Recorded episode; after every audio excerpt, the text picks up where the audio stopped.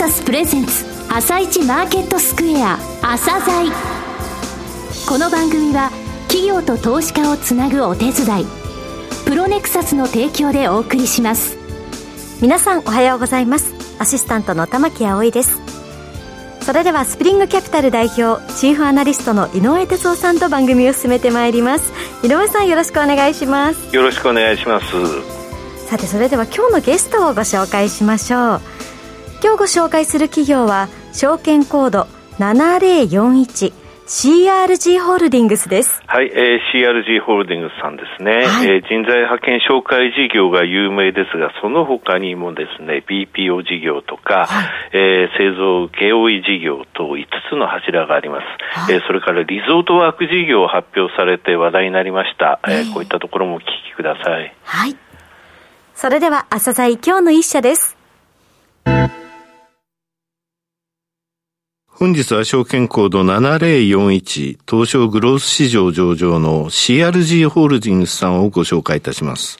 お話しいただきますのは代表取締役社長の古澤隆さんです。本日はよろしくお願いします。よろしくお願いします。えー、昨年2021年1月に一度ご出演いただきましたが、えー、人材派遣紹介事業が好調で発表された今年度の第二四半期決算、こちらも、えー、それを裏付けるものでした。えー、業績のお話、後ほどお伺いしますが、まずは会社の自己紹介、えー、こちらを兼ねてですね、遠隔事業内容についてお話しください。当社 CRG ホールディングス株式会社は、まあ、設立がですね、2013年えー、10月で、その5年後のですね、2018年10月に、まあ、当時のですね、えー、東証マザーズ市場の方に上場し、えー、現在は東証グロース市場に、えー、上場しております。まあ、企業理念として掲げているのが、えー、 Road to the Dream、共に歩むその先の未来へという言葉で、えー、社会に参画する人が増え、えー、それぞれが働くことの幸せを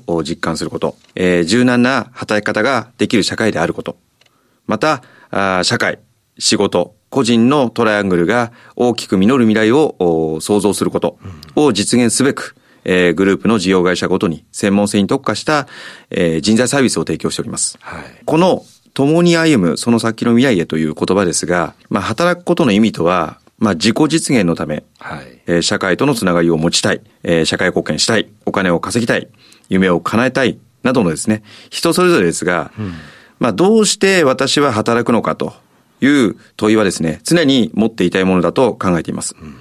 えー、そして私たちはその働くことの意味に生活のためだけではない答えが一人一人にあってほしいと願っており、まあ、CRG ホールディングスは、えー、時代とともに刻々と変わる社会のニーズを的確に捉えながら、スピード感を持ってグループ企業のリソースを活用し、まあ、多様化するですね、はい、えー、雇用、採用のあり方に対応していくことで、まあ、そのような生活のためだけではない答えをですね、皆ができる社会を目指していきたいと考えています。当社グループにおきましては、まあ、人の力と IT の融合を事業方針として掲げ、まあ、主力のですね、人材派遣、紹介事業における、まあ、継続的な労働力の提供に加え、業務効率化の支援を行うことを目的に、人材派遣、紹介事業に培ったナレッジを生かしたですね、まあ、採用支援、はい、BPO などの各種代行事業や AI、RPA、OCR を活用した IT ソリューション事業を行っており、まあ、人手不足という大きな課題を解決するためのトータルサポートを提供してまい、えー、りました。えー、また近年ですね、えー、潜在労働力として期待されている、うん、まあ、シニア、はい、女性、グローバル人材の活用や、まあ、障害をお持ちの方の雇用機会の創出や、処遇の確保にも注力しております。はい今、あの、事業のご紹介ございましたが、ホームページを拝見させていただきました。えー、CRG グループ5つの柱というものが書かれています。こちらについても具体的にですね、教えていただけますか？この5つの柱とはですね、はい。まあ、人材派遣紹介事業、えー、採用支援事業、BPO 事業、はい、製造教育事業、障害者福祉サービス事業でございます。はい。それぞれについて、えー、簡単に。人材派遣紹介事業は、まあ、コールセンターを中心としたオフィスワークの派遣、はいうん、えー、物流や工場などの作業系の派遣、えー、ソフトウェア開発、アプリ開発などの IT 人材派遣、うん、また、あの、ミドル層以上のですね、はい、紹介を行うハイキャリアエージェントサービスなどが主な事業であります。はい、採用支援事業は、採用にお困りの企業様向けに、うん、えー、人材コンサルティングや採用代行サービスを提供しております。なるほど。えー、BPO 事業は、コール業務や、まあ、データエントリー業務などを自宅運用するサービスとなります。はい、製造教育事業は、まあ、工場などの製造工程、物流工程をですね、一貫して、えー、請け負っております。なるほど。人材派遣ではなく、請負いという形でってことですね。その通りです。はい。はい、またあ、障害者福祉サービス事業はですね、えー、2019年より始めた事業ですが、えー、障害者雇用、定着支援、障害をお持ちの方への業務提供支援を目的としておりまして、えー、障害をお持ちの方の働く環境を整備し、地方の雇用創出と企業の障害者雇用を支援するもので、近年ですね、非常に需要が伸びております。そうですね。あの、前回もこの部分ちょっとお話しいただいたんですが、非常に好調に伸びているということですね。うん、さて、御社は9月決算ですが、この5月に発表された今年度の第2四半期の決算状況、こちらについてもお話しください。まあ、一言で概況を申し上げますと、えー、昨年2021年9月の緊急事態宣言の解除以降ですね、えー、人材需要は回復傾向にありまして、また、コロナ前後にですね、スタートした新規需要も堅調に推移していることも加わってですね、このようなところ、業績は順調に計画を上回っています。あそうですか。はい。はい、で、具体的に数字を申し上げますと、うん、まあ、2022年9月期第2四半期における売上高は、まあ、前年比14.3%増の108億400万円となっており、まあ、営業利益は124.3%増の3億2700万円と、上期における上場来最高益を更新しました。はい、まあ、主な要因としましては、人材派遣需要がですね、回復しまして、当社グループの強みである人材手配力が生きたことが挙げられます。うん、はいまあ、これによりですね、えー、既存顧客からの増注や、まあ、新規顧客の獲得施策が売上高の増加に結びつきました。はい。あの、2022年今年ですね、はい、の1、3月期って、オミクロン株の影響でですね、結構、あの、人材派遣業、えー、人材、えー、いわゆる請負業とか、厳しかったんじゃないかなと思ったんですが。あの、コロナ需要がございまして、うん、そこを取り込むことができたことが、うん、私たちが、あの、まあ、こういった業績を、ができた要因でございます。はい、なるほど。はいこれが売上高の108億、えー、飛んで400万円に結びついたってことですか？はい。これはあの、基礎に立てた上期予想よりも大きいということですね。そうですね。はい、気象の予想が、はい、まあ、101億6500万円だったので、はい、まあ、これをまあ6.3%上回っているということでございます。うんはい、まあ、営業利益についても、うん気象予想がまあ1億7000万円だったので、はい、まあここが3億2700万円だったということで、でね、まあ92.3%上回ることができました。これあの増益要因はどういった部分ですか、これ。まあ増益というか増加要因としましては、はい、まあ生産性の向上したこともありますが、うんうんまあ、売上高の増加っていうものが一つは、あの、大きな要因ではありますが、まあ、新規事業の収益化が寄与したことと、まあ、各種経費のですね、削減が方向したことなどによります。なるほど。はい。はい。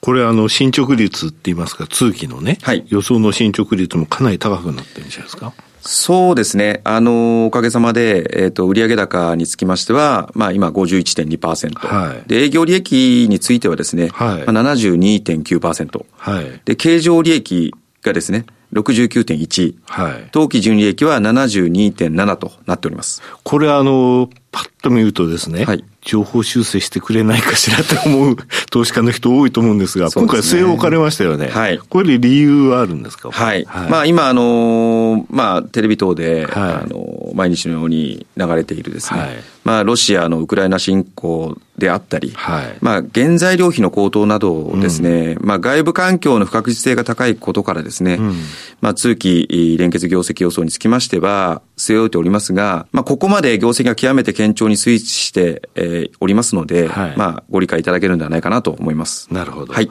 あと、あの、話題になったんですが、あの、リゾートワーク事業、始められましたが、この事業についてお話しください。また、えー、他にも、えー、トピック的なお話がございましたらお願いします。はい、このリゾートワーク事業ですけども、はい、えー、2022年5月に、まあ、今後のですね、えー、国内旅行の事業再開や、はい、まあ、インバウンドの需要の回復を見据えてですね、はい、まあ、リゾートワーク事業というものを開始しております。はいうん、まあ、これはですね、えー、日本全国のホテルとか、うん、まあ、旅館、テーマパークなどにですね、基本的に住み込みで、働く新しい派遣サービスでございます。はい、まあ、あの、リゾート観光地で働きたいとか、はい、まあ、ホテルや旅館でですね、おもてなしを学びたい。はい、そして、海外留学やワーキングホリデーの経験を活かしたい。うん、それ一定期間でお金を貯めたい。などですね、うん、ニーズに応えるもので、はい、まあ、全国的に約40万人いる登録者の中で、はい、まあ、事務やコールセンター経験者も多くおりますが、うん、フロントや予約事務、裏方業務、調理補助など、幅広い業務に対応できるようなあ形をとっております。住み込みなんですね、これ、ね、はい。で、まあ、就業開始後はですね、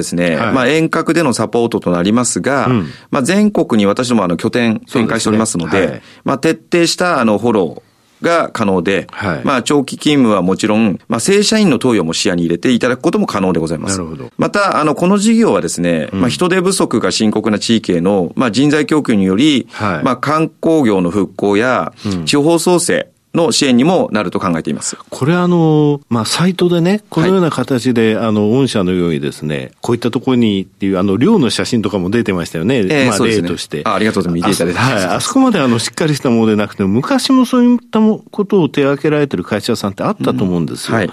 これは後発組ってことになるんですかね？そうですね。まあ私どもは、あの、はい、だいぶ後発にはなると思います。はい、ただ仕組み化であったりとか、はい、あとはまあ今回コロナによってですね、まあ多くの労働者が、まあこのリゾート地であったり、えー、ホテル等からですね、まあ去ってしまったと。なるほど。そこに私たちは目をつけまして。一回リセットされたってことなんですね。そうです。よくあの人材紹介業でリセットって言葉使われますけれども、はい、これはもう一回リセットされた状態で、じゃあもうここは攻め時っていうか。その通りです。と思ったということね。ものすごい今攻めております。なるほど。はい、あと M&A についてもですね、ちょっと教えていただきたいんですが、はい、結構積極的にされてきましたよね。そうですね。はい、まあ今、あの、私ども M&A 投資事業に、まあ注力しておりますが、うん、まあ第二四半期累計期間で、まあ合計7社、と、はい、資本業務提携を締結しました。うん、まあ、出資先の業界は、まあ、多岐にわたりますけども、はい、まあ、企業は人であり、まあ、人材関連サービスを幅広く展開している、うん、えー、当社グループとは、まあ、様々な協業を模索することが、まあ、可能でございまして、はいうん、まあ、今後もですね、キャピタルゲインの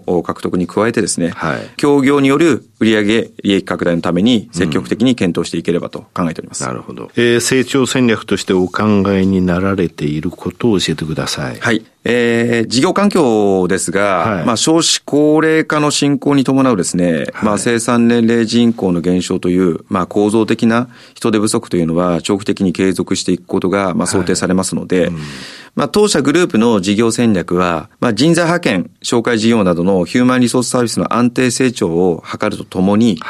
人材派遣業で培ったノウハウを生かしたですね、各種業務の請負、アウトソーシング化、はいうん、えー、働き方改革や DX を実現するためのテクノロジーを活用したですね、各種サービスの創出を行うことでございます。はい、幸いにもですね、すでに、まあ、当社には、総合人材サービス会社としてのヒューマンリソースサービス、うんえー、人材サービス事業のノウハウを生かしたアウトソーシングサービス、はいえー、デジタル化を後押しするテクノロジーサービス、そして、えー、M&A、投資事業と、まあ、多彩なビジネスラインナップがございます。えー、この当社の強みをですね、活かし、競争優位性を伸ばしていきたいと考えております。はい。えー、最後になりましたが、リスナーに向けて一言お願いします。はい。えー、リスナーの皆様が、まあ、期待、そして、えー、感動していただけるような企業にしてまいります。えー、CRG ホールディングス株式会社をぜひご支援の方よろしくお願いいたします。古澤さん、本日はどうもありがとうございました。ありがとうございました。今日の一社、CRG ホールディングスをご紹介しました。さらに井上さんにお話しいただきます。はい、えー、業績はね、非常に堅調ですと。はい、えー、テクノロジーをやっぱり活用しているこれね、キーワードなんですよね、今の人材サービス業において、えーこの部分ができてるっていうことからですね、はい、非常に強みが発揮されてるってことなんですよね。はい、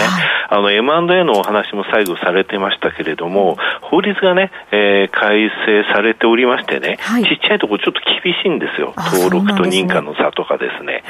あと、あの、技能実習生とかも今来てますのでね、そういったところの管理も含めて、どんどんどんどん、そうなんて言いますかね、えー、テクノロジーを駆使して大きい、えー、その会社に有利にちょっと働いてるっていうところはあるんですよ。はい、その流れにくっついてってるってことですよね。えー、あと面白かったのはリゾートワーク事業ですよね。はい、よそが撤退したところできちんとしたあの枠組みを作って、うん、えー、ここから伸ばしていくぞってことですよね。はい、これ地方の創生にも役立ちますしね、うん、またお越しいただいてね、人材サービス業の状況っていうものを教えていただきたいと思いました。そうですね。はい。